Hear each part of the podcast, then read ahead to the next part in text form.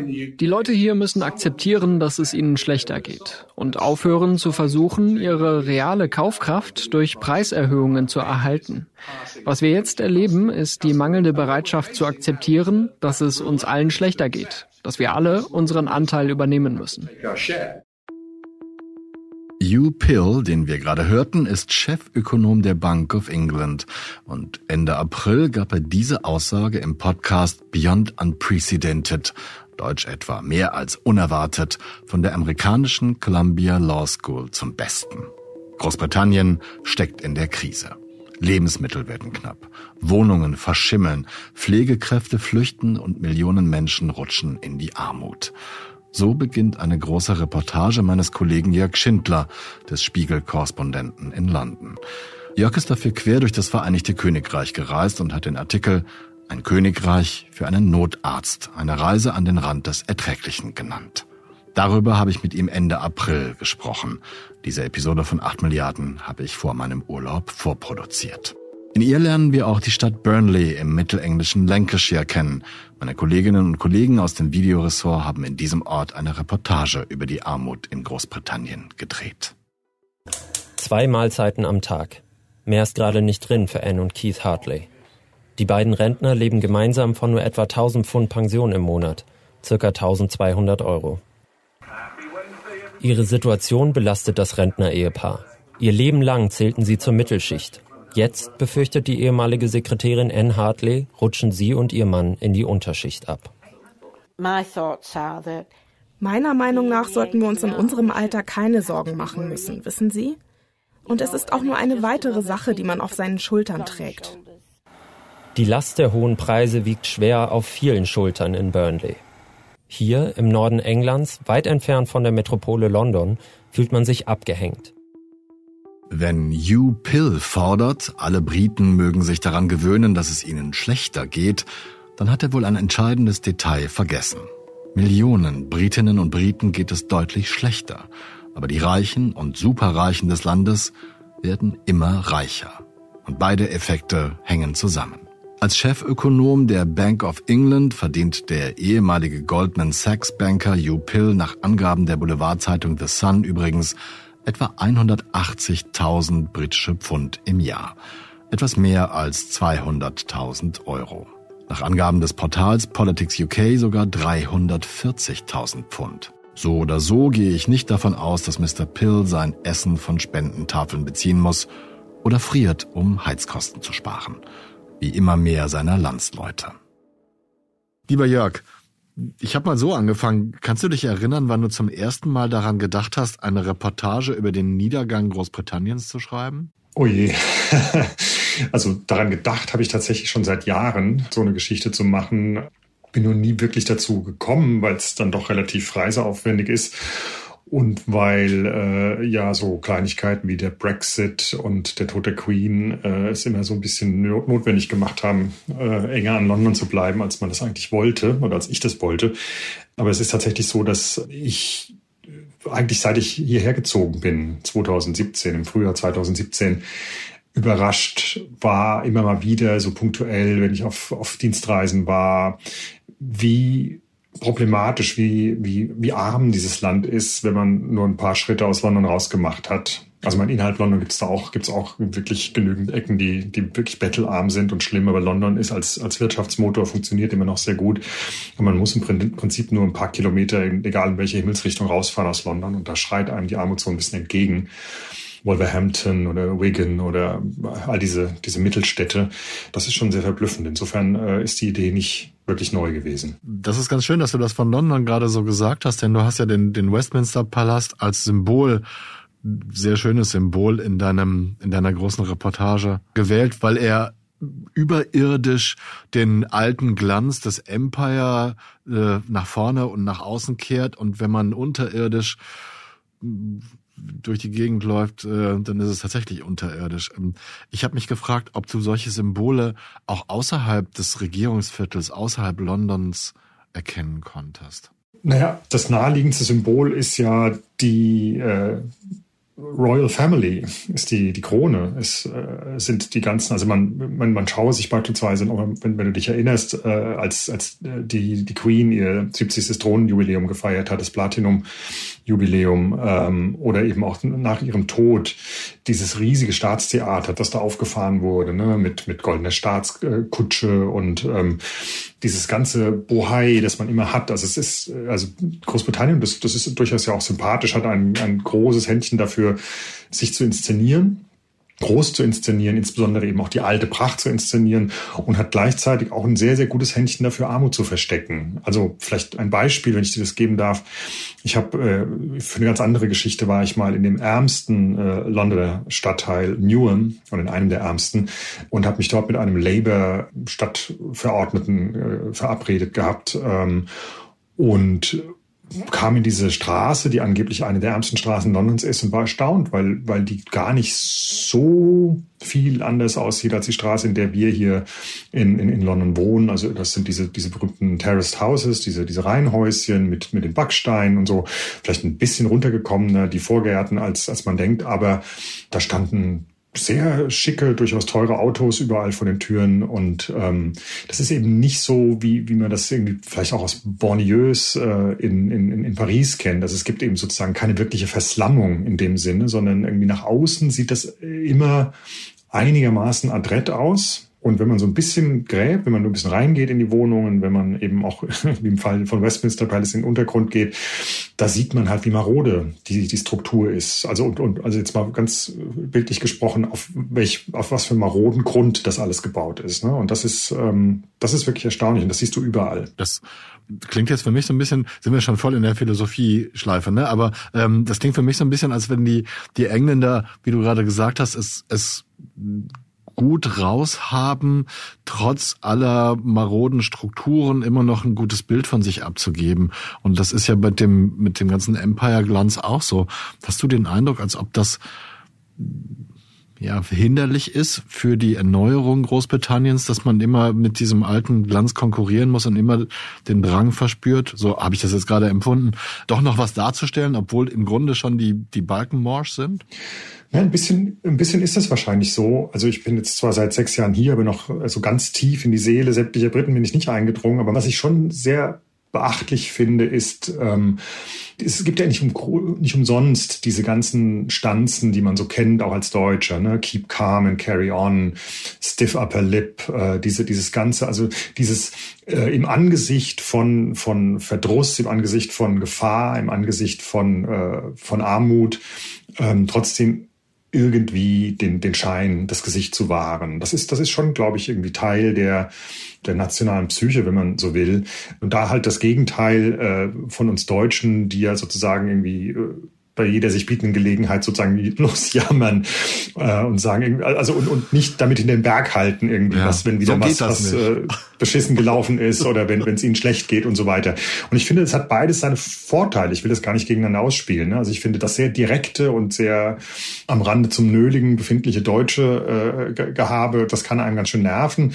Umgekehrt ist es eben so, dass es irgendwie also dass man bei sozusagen in, in, in, hier in Großbritannien sehr viel zwischen den Zeilen lesen muss, beziehungsweise eben auch zwischen den Häuserzeilen gucken muss, um eben zu gucken, was ist da eigentlich da wirklich dahinter. Ne? Also es würde niemals ein Gespräch hier, äh, wenn, wenn man jemanden trifft, sagen, wie geht's, da würde nie jemand anfangen und sagen, ach naja, weißt du, letzte Woche ist mein Hund gestorben und irgendwie, ich trenne mich jetzt gerade irgendwie von meiner Frau. Also das, das, das wird nicht passieren. Also es ist immer, und das ist ja in der Extremform in Amerika auch so, aber und hier kommt es ja, wenn man so will, her, es, es ist immer wichtig, den Anschein zu wahren. Ich würde fast sogar so weit gehen zu behaupten, irgendwie es gehört ein Stück weit zum, zum Nationalmythos, äh, duldsam und leidensfähig zu sein. Ne? Wir erinnern uns, uns an Dunkirk, an, an was ja eigentlich eine, eine, eine grandiose militärische Niederlage ist, als damals eben äh, tausend Soldaten mit Fischerbooten irgendwie gerettet wurden vom über den Ärmelkanal, aber eben heute als eine der Großtaten äh, der jüngeren Vergangenheit gefeiert wird. Ne? Und, ähm,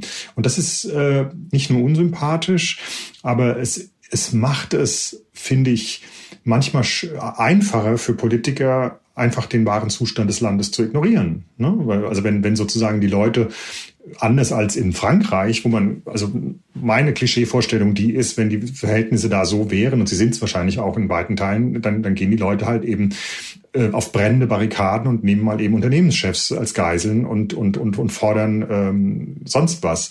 Das ist eben nicht die britische Art. Die, die feine britische Art ist eine des ähm, Aussitzens, des äh, Halt mit den Augen rollen, aber das ist dann auch schon irgendwie das Höchstmaß an Unmutsäußerung. Und das ist, und das macht es eben so wahnsinnig leicht oder hat es in den letzten Jahren und Jahrzehnten Politikern so wahnsinnig leicht gemacht, dieses Land auch runterzuwirtschaften, weil man sie auch hat gewähren lassen. Die Last der hohen Preise wiegt schwer auf vielen Schultern in Burnley. Hier im Norden Englands, weit entfernt von der Metropole London, fühlt man sich abgehängt. Viele Häuser sind sanierungsbedürftig und schlecht gedämmt. Der öffentliche Nahverkehr marode. Pfarrer Alex Frost kümmert sich um die Ärmsten in Burnley. Er sei stolz, die Menschen hier zu unterstützen. Doch auch er sieht den Verfall seiner Stadt. Wenn ihr Toaster den Geist aufgibt oder die Schuhe ihrer Kinder abgenutzt sind, dann müssen diese Menschen eine Entscheidung treffen. Ersetze ich die Schuhe oder kaufe ich Essen? Gibt es Details, oder vielleicht Symptome dieses Niedergangs, die dir besonders aufgefallen sind? Du hast ja gerade gesagt, wann du 2017 bist du nach England gekommen und hast ja auch viel drüber geschrieben, aber gibt es, gibt es Details, die dir, die dich besonders umgetrieben haben? Ich habe mir jetzt mal Stichwort Wohnungsnot, Stichwort Versorgungskrise, Stichwort NHS aufgeschrieben. Naja, aber das ist jetzt eine rein persönliche Sicht. Ne? Also äh, was mich eigentlich immer am meisten verblüfft, ist sozusagen nicht nur die Armut und Deprivation als, als, als solche, sondern sozusagen diese unglaubliche Kluft, die zwischen Arm und Reich klafft. Ne? Also ich habe vor Jahren mal eine, eine artverwandte Geschichte gemacht über die, äh, die sogenannten Totenhäuser von London. Da ging es eben um diese sogenannten Iceberg Homes. Das sind Häuser, Stadtvillen im Prinzip, die irgendwelchen Reichen gehören, die aus Denkmalschutzgründen nicht ausgebaut oder aufgestockt werden können, weswegen eben in den Untergrund im wahrsten Sinne des Wortes gebuddelt wurde und zum Teil eben nicht irgendwie ein oder zwei oder drei Stockwerke, sondern sechs Stockwerke, acht Stockwerke mit richtigen äh, Wellness-Landschaften, mit Wasserfällen, mit, äh, mit Oldtimer-Garagen, wo die Autos mit Autoaufzug runtergebracht werden. Das Nachrichtenportal Vox hat vor etwa einem Jahr eine Videoreportage über den Immobilientrend der Iceberg Houses in London veröffentlicht. Zwischen 2008 und 2009 entstanden 7328 neue Unterkellerungen in Londons Zentrum. Auf den Portalen für Luxusimmobilien kann man sich die unterirdischen Kinos, Fitnessräume, Weinkeller und mehr anschauen. Ich verlinke die Reportage in den Show Notes die Immobilienportale nicht. From 2008 to 2019, 7,328 basements were added to homes in London. Basements not just for the rich, but the super rich. Click to London's top luxury realtors, sort by price, and you'll find underwater playgrounds and theaters. Homes like this 25 million pound one with two basement levels, including a bar, and spa. London's elite are building underground layers. Und diese Häuser werden zum Teil eben äh, als Zweit- oder Dritt- oder Viertwohnsitze von irgendwelchen sehr reichen Menschen genutzt, während praktisch zwei Häuserzeilen weiter die Leute einfach in, in wirklichen Rattenlöchern hausen. Also ich war da auch in, in also ich war wirklich in, in, in mehreren Wohnungen damals drin mit übelsten Schimmelablagerungen. Ähm, ich kann mich an eine Wohnung erinnern, äh, die hatte so, eine, so, so einen kleinen Austritt hinten, so eine Miniterrasse. Da sprudelte Wasser raus, äh, weil, weil es einen Rohrbruch gegeben hatte. Und dann fragte ich die, die Mieterin, äh, wie lange das denn schon so sein? Sie sagte, seit Wochen. Also da sprudelte seit Wochen das Wasser raus. Und das sind alles wirklich Zustände, also ich, wie gesagt, ich will das Land nicht, nicht immer, immer schlecht reden, aber es ist jetzt aber auch, man kann eben nicht äh, darüber hin, hin, hinwegsehen. Also die Substanz ist einfach schlecht. Ne? Wenn wir zum Beispiel über das Thema Klimaschutzvorgaben reden. Ne? Also wir, wir wohnen hier in einem, in einem kleinen Häuschen in, in, in Islington, sehr behütet, sehr süß. Äh, aber auch dieses Haus hat einfach verglaste Fenster. Ich, hab ich, hab, ich hab, bin, bin kein verfrorener Mensch, aber ich habe in Großbritannien erst frieren gelernt, weil es hier im Winter, es zieht grundsätzlich durch alle Ritzen, man kann heizen so viel man will. Es wird nie richtig warm. Und es gilt eben nicht nur für irgendwelche Häuser in, in, den, in den armen Gegenden, sondern das gilt für, das gilt für Wild in Notting Hill oder in St. John's Wood oder in, äh, in Hampstead genauso. Und das ist wirklich absolut verblüffend. Das begegnet einem immer wieder auf allen möglichen Recherchereisen, eben nicht nur in London äh, oder vor allem äh, eigentlich noch außerhalb Londons, weil London ist da diesbezüglich eigentlich sogar noch eine, Insel der Glückseligen. Das heißt, da ist seit Jahren nicht nachgearbeitet, äh, abgedatet worden, was zum Beispiel Häuser und Dämmung angeht. Das hat man ja hierzulande auch zumindest ein bisschen, aber es hört sich nicht ganz so schlimm an, wenn man sich das so anfühlt. Ähm, es ist auch, wenn ich dich hier ja. noch ganz kurz unterbrechen darf, es ist auch äh, ein, äh, wenn wir von der Substanz reden, der Punkt ist auch, das macht ja London auch wieder, sind wir wieder bei dem Punkt, es, es macht es ja auch so charmant. Die, die, die Bausubstanz ist halt einfach nun mal alt. Also das, das Haus, in dem wir hier wohnen, ist von 1852. Wo gibt es denn in Deutschland noch geschlossene Ensemble mit Häusern aus der Mitte des 19. Jahrhunderts? Das gibt's ja kaum noch oder, oder, oder nicht, nicht, zumindest lange nicht so viel wie hier. Und hier ist das gang und gäbe. Und es ist natürlich sehr, sehr, sehr viel aufwendiger, ein äh, 180 Jahre altes Haus auf den neuesten äh, Dämmstandard oder, oder Energiestandard oder was auch immer zu bringen, als eben äh, Neues zu bauen. Ne? Also da, das, das ist auch letztlich irgendwie, so, so blöd das klingt, irgendwie in Deutschland ist halt unglaublich viel zerstört gewesen, auch nach dem Krieg. Und, und deswegen ist der Baubestand in Deutschland einfach per se neuer und und damit etwas leichter auf, auf Stand zu bringen. Wobei, wenn ich das von weitem mitbekomme, so leicht der auch nicht. ich wollte gerade sagen, so richtig mit Steine werfen dürfen wir in dem Glashaus Deutschland nicht, wenn es um Wohnungsbau geht. In deiner Geschichte lernen wir einen Mann aus Blackpool kennen, Simon Cartmel heißt er, glaube ich. Und der hat mit dir eine ehemals schicke Gegend der Stadt besucht, die jetzt ziemlich runtergekommen ist. Ich habe mir die Frage notiert, in welchem Zeitraum das geschehen ist, weil ich in die Richtung möchte, wo liegen die Ursachen dafür, wo hätte man gegensteuern können und gab es eigentlich zwischendurch mal eine Phase, wo das Land eher einen Aufschwung bekommen hat? Genau, also ich habe mit Simon Cartman mir Blackpool angeguckt und Blackpool steht eigentlich stellvertretend für eigentlich jede äh, Seaside Town oder so, so gut wie jede Seaside Town in England vor allen Dingen, die einfach ähm, aus nochmal besonderen Gründen einen noch viel krasseren Niedergang erlebt haben als, als im Inland gelegene Städte, wobei die auch ehrlich gesagt nicht viel besser aussehen.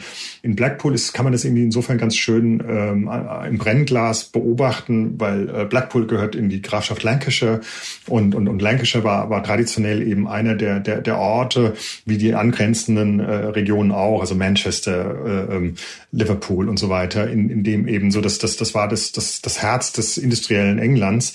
Und dieses Herz des industriellen Englands ist natürlich äh, zum Schlagen gebracht worden, ganz massiv durch das British Empire, ne? durch, durch, die, äh, durch die Kolonialzeit, durch die äh, Niederwerfung von großen Teilen der Welt und, und die Ausbeutung von, von Bodenschätzen und Menschen.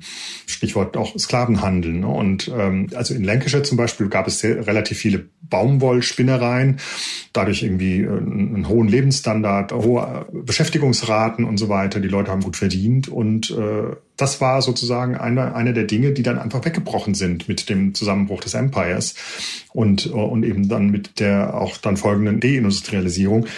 Und was eben der, der, Vorteil von Städten wie Blackpool war, war, dass sie eben Seaside Towns waren, also direkt am Meer gelegen haben und eben zumindest irgendwie sozusagen eine zweite, wenn man so will, ähm, äh, Wiedergeburt erlebt haben, als dann eben Tourismus, Massentourismus aufkam, als äh, Touristenziele. Ne? Mit dem einen, aber nicht ganz unentscheidenden Nachteil, dass das Wetter, das britische, halt so ist, wie es, wie, wie es das Klischee besagt.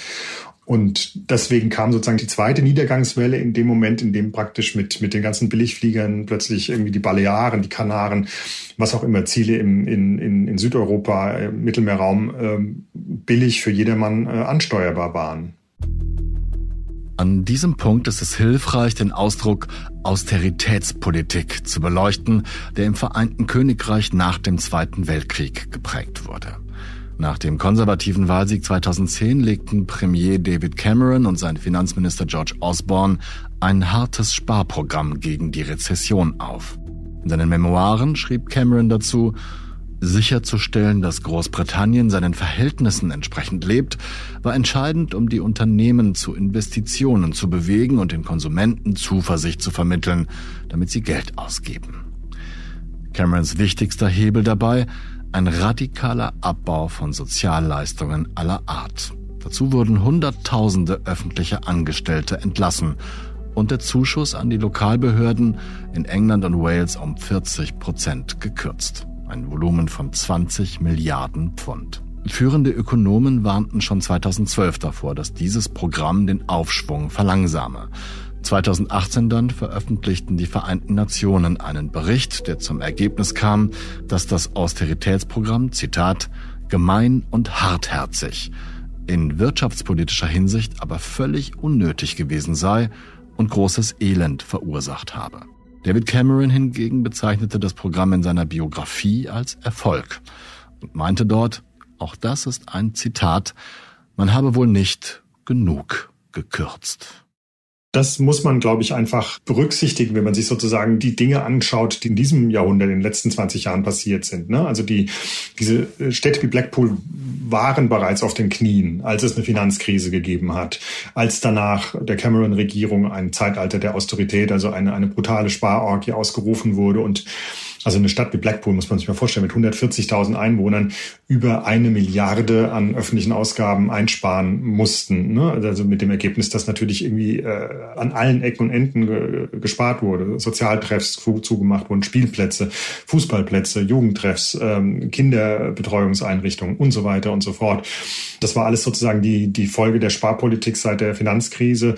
Und insofern ist es natürlich auch viel zu kurz gegriffen zu sagen, irgendwie äh, der Brexit hat dieses Land Land äh, marode gemacht, sondern ich würde, ich würde fast umgekehrt argumentieren wollen. Das Land war bereits marode und deswegen gab es überhaupt erst eine, eine Mehrheit für den Brexit, weil einfach so weite Teile dieses Landes ähm, äh, unter so beschissenen, Entschuldigung, Bedingungen eigentlich äh, auch schon gelebt haben und ganz, ganz viele Menschen einfach gesagt haben, es ist mir gerade mal wurscht, ähm, Hauptsache es, es, es ist irgendetwas anders und eben äh, Leute wie Boris Johnson den Menschen erfolgreich eingeredet haben, dass das irgendwie die schlimmen Bürokraten Brüssel sind, die das Land äh, zugrunde gerichtet haben, was natürlich nicht stimmt. um es nochmal zusammenzufassen, dass äh, die weite Teile dieses Landes lagen da nieder. Das führte zum Brexit und der hat dann wiederum exakt den ungewünschten Effekt irgendwie gebracht, nämlich sozusagen die Zustände nochmal verschlimmert. Und da kam dann jetzt on top nochmal äh, eine Pandemie und eben der Krieg in, in der Ukraine. Äh, und das, äh, das ist einfach zu viel. Das wäre, glaube ich, für jedes andere, jedes Land zu viel. Und deswegen geht's ja auch irgendwie mehr oder weniger allen Ländern in Europa gerade so schlecht und Großbritannien aber halt eben doppelt schlechter, nicht doppelt, aber zumindest nochmal ein ganzes Stück schlechter. Und ich glaube, das liegt dann einfach an dem Sondereffekt durch den Brexit, weil den hatten die anderen EU-Staaten zumindest nicht.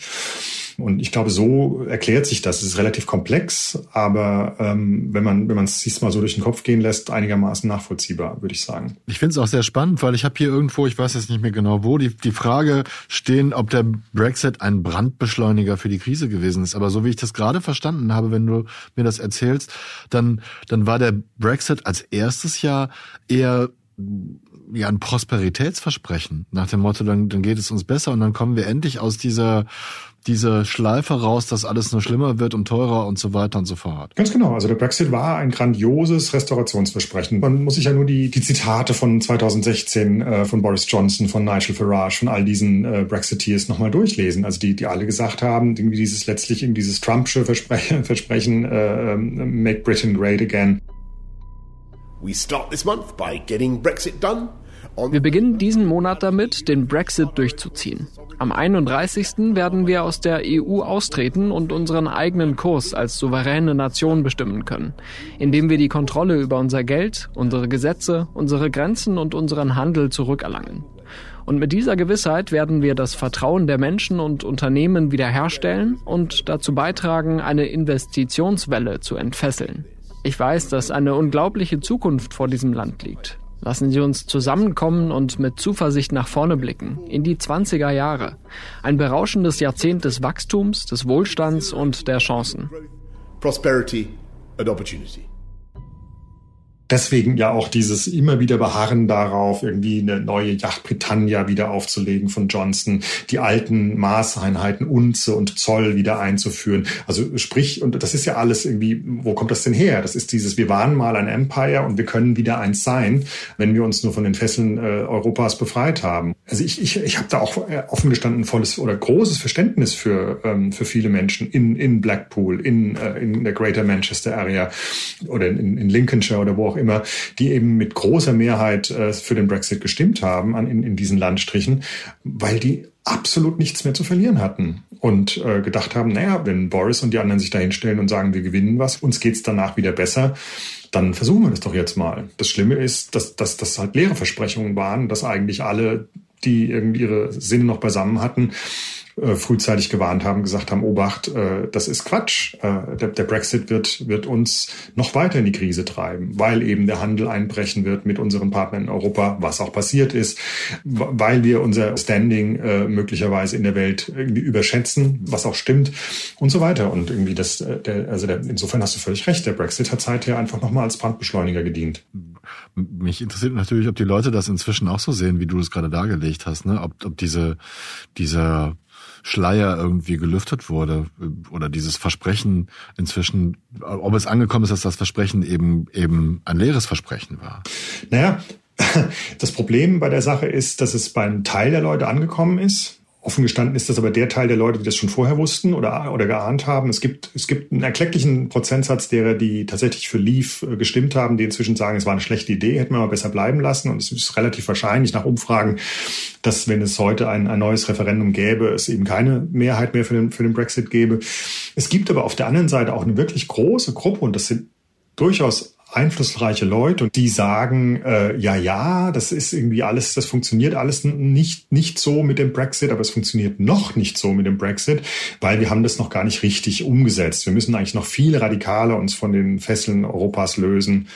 Deswegen war es auch ein Fehler von Sunak, äh, dieses, diese Vereinbarung zu Nordirland mit den Europäern kürzlich getroffen zu haben, sondern wir müssen im Prinzip die, die Leinen noch viel radikaler lösen und, äh, und in die Weltmeere segeln. Das, das gibt's halt eben auch, diese Haltung. Ein in Großbritannien prominentes Beispiel ist Dame Andrea Leadsom, die schon in der Brexit-Kampagne neben Boris Johnson in einer TV-Debatte vehement für den EU-Austritt argumentierte und zwischenzeitlich den Müttern des Landes empfahl, dafür zu stimmen. Im Januar dieses Jahres sagte sie der BBC, ich war so sicher und bleibe so sicher, dass die Zukunft des Vereinigten Königreichs außerhalb der EU liegt. Daher war es mir eine große Freude und ein Privileg, der britischen Öffentlichkeit diese Argumente darlegen zu können, ohne Wenn und Aber. Ich denke also, es wird die beste Entscheidung sein, die wir je getroffen haben. Und es braucht immer Zeit. Vor allem angesichts der schrecklichen Pandemie, der Aggression Putins, der Lebenskostenkrise und der Energiepreise. Putins aggression and the cost of living crisis and energy prices. Wie Jörg erklärt hat, hat der Brexit den Niedergang des Landes verstärkt. Die Ursachen liegen in der Vergangenheit. Als ich klein war, ging es Großbritannien auch schon schlecht. Zumindest nahm ich das in den Gesprächen der Erwachsenen so wahr und auch, dass sie Margaret Thatcher, Englands eiserne Lady, für ihren Durchsetzungswillen und die Reformen bewunderten. Ich wuchs in einem eher konservativen Umfeld auf. Thatchers Wirtschaftspolitik, nach ihr Thatcherism genannt, umfasste auch eine Deregulierung des britischen Finanzmarktes im Jahr 1986. Ein Grund für den Erfolg Londons als Zentrum der Finanzwirtschaft – nicht wenige Kommentatoren sehen darin aber auch eine Begünstigung für die Entstehung der Finanzkrise ab 2007. Premierministerin Margaret Thatcher wurde vom Parteikollegen John Major und der wiederum von Tony Blair abgelöst. Und obwohl Blair Chef der Labour-Partei war, nahm ich, dann schon ein wenig älter, seine Politik als beinahe ebenso neoliberal wahr wie die Thatchers. Und habe Jörg auch danach gefragt. Das ist jetzt also natürlich auch viel komplexer, als, als ich es jetzt äh, ausführen werde, aber tatsächlich ist es so, dass mit, mit, mit Thatcher und der ganzen Deregulierungs- und Privatisierungslogik, die mit ihr Einzug gehalten hat, dass davon eben auch durchaus die, die Labour-Partei infiziert worden ist. Ne? Also es ist eben nicht so, dass, dass, dass Blair mit einer dezidiert ultralinken Agenda damals die, die Tories abgelöst hat, also John Major abgelöst hat, sondern Blair hat die Wahl gewonnen, weil er eine, eine einstmals relativ oder ziemlich linke Labour-Partei sehr, sehr stark nach rechts äh, gerückt hat und durchaus irgendwie was von der neoliberalen äh, Programmatik der, der, der Tories übernommen hat und, äh, und, und, und zusätzlich eben mit viel Charisma und seinem New Labour, ähm, Cool Britannia Versprechen sehr viele Leute geködert hat. Und letztlich an dieser neoliberalen Logik hat sich im Prinzip seit Jahrzehnten nichts geändert. Der einzige kurzen Moment, wo, wo mal was aufgeflackert ist wie, wie Widerstand, war eben zu der Zeit, als Jeremy Corbyn hier Labour übernommen hat. Der hat jetzt nun aus ganz anderen Gründen irgendwie unglaublich viel Mist gebaut und ist dann am Ende auch grandios gescheitert. Aber was halt interessant zu sehen war, ist, dass unter Corbyn die Labour-Partei brutal gewachsen ist. Da sind äh, zigtausende Leute eingetreten. Die, hat, die Partei hatte zwischenzeitlich über eine halbe Million Mitglieder und war die größte Partei in, in, in Westeuropa. Und ähm, das sagt ja was aus. Das sagt ja was aus über die über die Sehnsucht der Leute nach einem äh, anderen Weg, nach einem einem gerechteren, gleicheren Weg, also nach mehr nach nach weniger Ungleichheit und Bekämpfung von Armut und so weiter. Und dafür stand Corbyn äh, und sein Nachfolger schon nicht mehr, zumindest nicht mehr so. Und ähm, das ist tatsächlich das Traurige, dass dass im Prinzip irgendwie wir haben wir haben ja de facto zwei Parteiensystem hier und dass beide Parteien sich ähm, in manchen essentiellen Wirtschaftsfragen nur in Nuancen voneinander unterscheiden. Ich habe Jörg auch gefragt, ob Rishi Sunak eine Hoffnung für das Land darstellt. Denn immerhin scheint der dritte Tory-Premier in dieser Amtszeit der Konservativen, zur Erinnerung nach Boris Johnson und Liz Truss, momentan etwas richtig zu machen. Auch wenn das wieder nur ein persönlicher Eindruck aus der Ferne ist. Die Spiegelreportage über Burnley enthält dieses Sunak-Statement vom Dezember vergangenen Jahres. Ich gebe zu, dass Fehler gemacht wurden. Und ein Teil meiner Aufgabe als Premierminister ist es, diese Fehler zu korrigieren. Der Finanzminister hat es bereits gesagt. Natürlich werden schwierige Entscheidungen getroffen werden müssen. Das werden wir gemeinsam tun ausgerechnet von jetzt zu hoffen, dass Rishi Sunak äh, das anders macht, das ist das ist nun absurd, weil, weil Sunak ist ein Investmentbanker, Sunak ist hat, war für den Brexit, ähm, Sunak äh, ist, ist sozusagen ein Finanzindustrieller, ähm, der selbstverständlich diese diese ganze neoliberale Logik mit der mit der Muttermilch aufgesaugt hat. Und ähm, das einzige, was er anders und, und richtiger macht als jetzt seine unmittelbaren Vorgänger Liz Truss und Boris Johnson, ist, dass er dass er ähm, mit relativ ruhiger Hand äh, ähm, jetzt regiert und nicht mehr wie seine Vorgänger äh, allen alles verspricht und nichts davon hält, sondern er verspricht erstmal gar nichts und verkauft dann, wenn er irgendeine Kleinigkeit erreicht hat, kann er sagen, schaut mal, ähm, wir haben ja hier was erreicht. Und das ist auf jeden Fall das klügere Regierungshandeln. Aber an dem, an dem Grundprinzip, äh, dass, dass sich sozusagen an der Schere zwischen Arm und Reich hier etwas ändert, wird Sunak mit Sicherheit nicht rütteln. Mhm. Ich war zwischendurch kurz versucht zu sagen, irgendwie, das ist ja schon mal was, wenn er tatsächlich Sachpolitik betreibt und einzelne Sachen verbessern möchte, ohne sich als erstes immer selber darzustellen, wie Boris Johnson das getan hat, wie ich das bei Liz Truss empfunden habe. Wichtig ist aber, finde ich, das Stichwort der, der Finanzmarkt. Ist das vielleicht eines der größten Probleme Großbritanniens, dass man sich zu sehr darauf konzentriert hat, ein Finanz, wie sollte man das sagen, Finanzdienstleistungszentrum der Welt zu sein? Also das ist äh, sicherlich ein entscheidender Faktor, der zu diesem ganzen Schiefstand geführt hat. Ne? Also wir hatten ja vorhin über die Deindustrialisierung gesprochen und es ist ja tatsächlich so, dass es irgendwie eine, eine massive Produktivitätskrise in, in, in diesem Land gibt. Also es wird tatsächlich ähm, sehr, sehr, sehr viel weniger ähm, produziert, Waren produziert. Also es, ich bin kein Ökonom, aber ich würde mal sagen, als es für eine gesunde Volkswirtschaft äh, möglicherweise richtig und nötig wäre. Und stattdessen verlässt man sich halt eben auf die City of London und diese Fantastilliarden, die da umgesetzt werden. Das macht natürlich diese Wirtschaft auch anfällig für, für Schwankungen auf dem Finanzmarkt. Finanzmarkt. Wenn wir schon über die ganzen Politiker sprechen, die äh, im Grunde ja auf eigene Agenda agieren, beziehungsweise sich nicht so sehr darum kümmern, dass das Land nach vorne kommt. Da ist mir wieder Ken Loach eingefallen. Du hast ihn auch zu diesem Thema interviewt und ich habe mich gefragt, warum man so viel Geduld mit diesen Politikern hat, die, die immer das Gleiche machen, auch wenn sie verschiedene, verschiedenen Parteien angehören.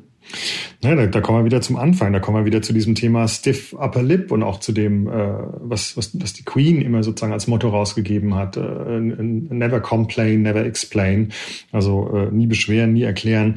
Ähm, da, da sind wir wieder bei, bei letztlich irgendwie der britischen Mentalität, die sagt, wir müssen das in irgendeiner Form ertragen. Und da, ja, da ist, da ist ja ein, ein, ein regelrechter Mythos daraus gemacht worden. Ich habe ja äh, in, dem, in dem Gespräch mit Loach auch dieses Zitat von, von Pink Floyd, von, von ihrem Album Dark Side of the Moon von vor 50 Jahren irgendwie zitiert, das ich irgendwie sehr, finde ich, sehr vielsagend finde, nämlich dieses Hanging on in quiet desperation is the English way. Also sich, äh, sich in, in, in, in stiller, äh, stiller Verzweiflung äh, weiterzumachen, ist, äh, ist, ist die englische Art. Und ähm, da ist wirklich viel dran aus meiner Sicht. Also Loach behauptet, das ist nur Propaganda und tatsächlich sind die Leute stinkwütend. Aber man, man sieht das nicht wirklich. Ne? Also es ist nicht so, dass man hier durch, durch London oder durch andere äh, Städte läuft und, und einem permanent äh, die, die, die Wut der Menschen über die, über die explodierenden Lebenshaltungskosten, über die explodierende äh, Inflation, über eine dysfunktionale Politik entgegenspringt, sondern ähm, das, man hat eher auch, auch das wieder, was eigentlich sehr sympathisch ist. Man hat eher einen Spruch auf den Lippen, ist irgendwie ein bisschen humorvoll, ähm, ironisiert das Ganze. Aber Formen des, des Widerstands, äh, des radikalen Widerstands gar, ähm, die, die sind nur in homöopathischen Dosen zu erkennen. So ein bisschen hybrid auch, ne? Weil es hilft einem ja auch tatsächlich mit einer schwierigen Situation umzugehen, wenn man sich das so anerzogen hat, dass man sagt, ey, komm, ich beiß jetzt nochmal die Zähne zusammen, ich fange jetzt nicht an zu jammern, ich halte es durch und so weiter und so fort. Wenn ich ganz gemein bin, wünsche ich mir das manchmal von den Deutschen ein bisschen mehr, als wir das tun. Das stimmt, das, das, das, das, das stimmt schon, aber was halt wirklich einen zur Verzweiflung treiben kann, wenn man so von außen mit, mit eigentlich viel Zuneigung auf dieses Land und auf seine Leute blickt, ist, ist eben zu sehen, dass erstens diejenigen, die dem Land das eingebrockt haben, einfach immer weitermachen können, also es immer weiter, entschuldige Ausdruck, aber immer weiter in die Scheiße reiten können, ohne dass irgendwie jemand in den, in den Arm fällt. Das ist das eine und das andere, dass einfach irgendwie wirklich Stimmen, auch mediale Stimmen, auch politische Stimmen fehlen, die sagen, Moment mal, also das ist doch kein gottgegebener Zustand, dass, dass wir jetzt irgendwie, äh, dass, dass von Jahr zu Jahr die, die Zahl der Milliardäre steigt steigt. Wir haben jetzt irgendwie 177 nach Rechnung der, der Sunday Times Rich List.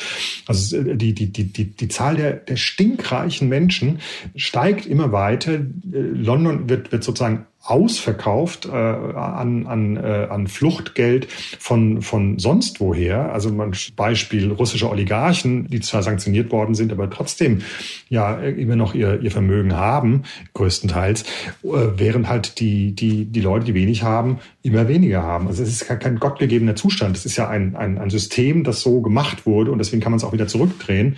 Und ähm, mir fehlt nur tatsächlich einfach, äh, mir fehlen starke, laute Stimmen, die, die das äh, viel, viel stärker in den Vordergrund stellen. In Jörgs Reportage erfährt man, dass die Menschen in Großbritannien die schlimmsten Auswirkungen der andauernden Krise durch soziales Engagement abfedern. In Babybanks können sich Bedürftige kostenlos mit Windeln und Milchpulver eindecken. In Beddingbanks mit Matratzen und Daunendecken und bei Fuelbanks gibt es Gutscheine für münzbetriebene Gas- und Stromzähler. Im Winter kamen über das Blaue Kreuz die ersten Pet Food Banks dazu, damit Menschen, die nichts mehr haben, wenigstens ihre Haustiere behalten können, schreibt Jörg. Im Winter entstanden Wärmestuben, Warm Banks genannt, und im ganzen Land gehen die Menschen zu Food Banks, um Lebensmittel zu bekommen. Rund 3000 sind es schon. In einer Reportage der Deutschen Welle vom Dezember 2022 erklärt der private Helfer Tess Kahn die Misere. Die Leute kommen, obwohl sie einen Job haben. So etwas gab es früher nicht. Wir haben Rentner, die zu uns kommen. Es werden immer mehr.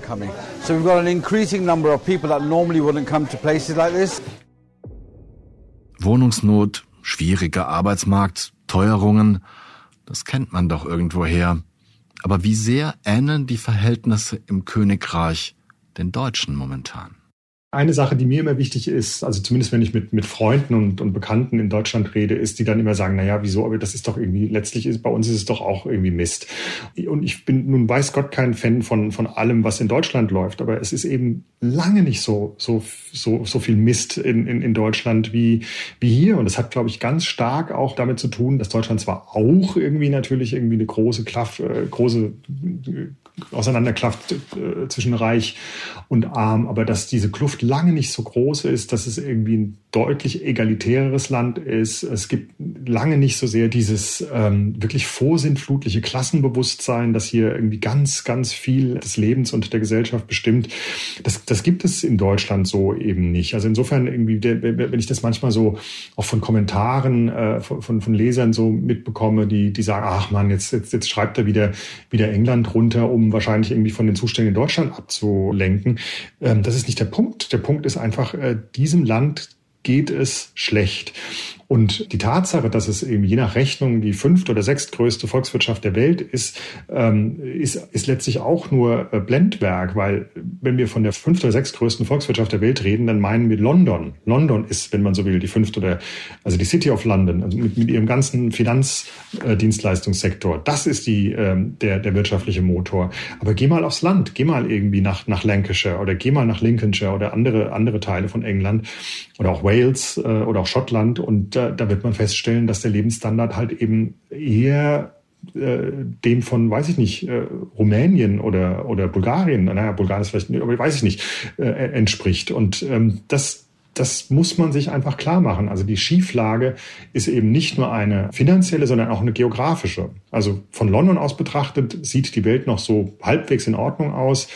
Aber wenn man außerhalb Londons steht, da wird es wirklich sehr schnell sehr finster. Ich finde, das ist auch ein guter Hinweis, ne? weil, weil Deutschland deutlich dezentraler wirkt. Ne? Auch wenn du große Zentren hast, irgendwie hast du hast du das eben nicht nur auf eine Stadt oder auf eine Region so konzentriert, wo es, wo es pulsiert und wo es nach vorne geht. Ja, und dann muss man muss einfach sagen, irgendwie, ich glaube, der, der Föderalismus ist so gesehen schon eine gute Sache, ne? weil er eben ein Land daran hindert, sozusagen alles auf einen Standort zu konzentrieren. Und in, in diesem Fall, also hier ist es eben ganz klar so, alles ist London-zentristisch. Das geht ja auch mit den Bahnstrecken, das Bahnsystem.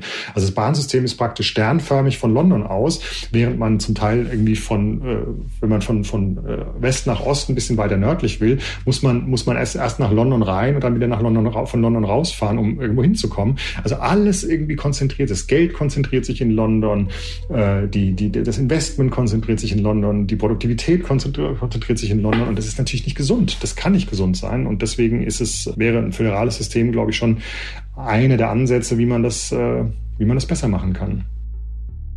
Nun, in der Pandemie haben wir in Deutschland ja intensiv darüber diskutiert, wo die Grenzen und die Schwächen des Föderalismus liegen. Und man könnte auch lange darüber reden, wie schwierig es ist, in und mit Regierungen zu arbeiten, die sehr unterschiedliche Koalitionspartner aus unterschiedlichen politischen Lagern mit höchst unterschiedlichen Zielen vereinen wollen. Anders gesagt weiß man ja auch nicht so genau, wo es langgehen soll, wenn die Lampen an einer Ampel alle gleichzeitig strahlen wollen. Aber was mich wirklich beunruhigt hat, ist der fehlende Diskurs in England, von dem Jörg sprach die breitflächige Duldung der Verhältnisse in Medien und Öffentlichkeit. Bitte nicht falsch verstehen. Ich finde es auch nicht richtig, bei angestautem Unmut Rathaustüren anzuzünden, wie in Frankreich bei den Protesten geschehen. Aber ich finde, es muss immer eine Möglichkeit geben, den regierenden Menschen mitzuteilen, was die nicht regierenden Menschen besorgt. Und als durch und durch anglophiler Mensch hoffe ich ganz persönlich, dass es den Einwohnerinnen und Einwohnern Englands, Schottlands, Wales und Nordirlands baldmöglichst besser geht. Das war 8 Milliarden der Auslandspodcast des Spiegel. Ich danke Jörg Schindler für seine Reportagen, nicht nur für diesen furchtbar großartigen Artikel. Und ich danke ihm für dieses lebhafte Gespräch über Großbritannien. Danke Philipp Fackler für Sound und Produktion, Janis Schakarian für die redaktionelle Unterstützung, Regina Steffens und Marius Mestermann für die Voice-Overs und Ihnen allen fürs Zuhören. Bleiben Sie tapfer und gesund. Ich verbleibe bis zur nächsten Folge, Ihr Olaf Häuser.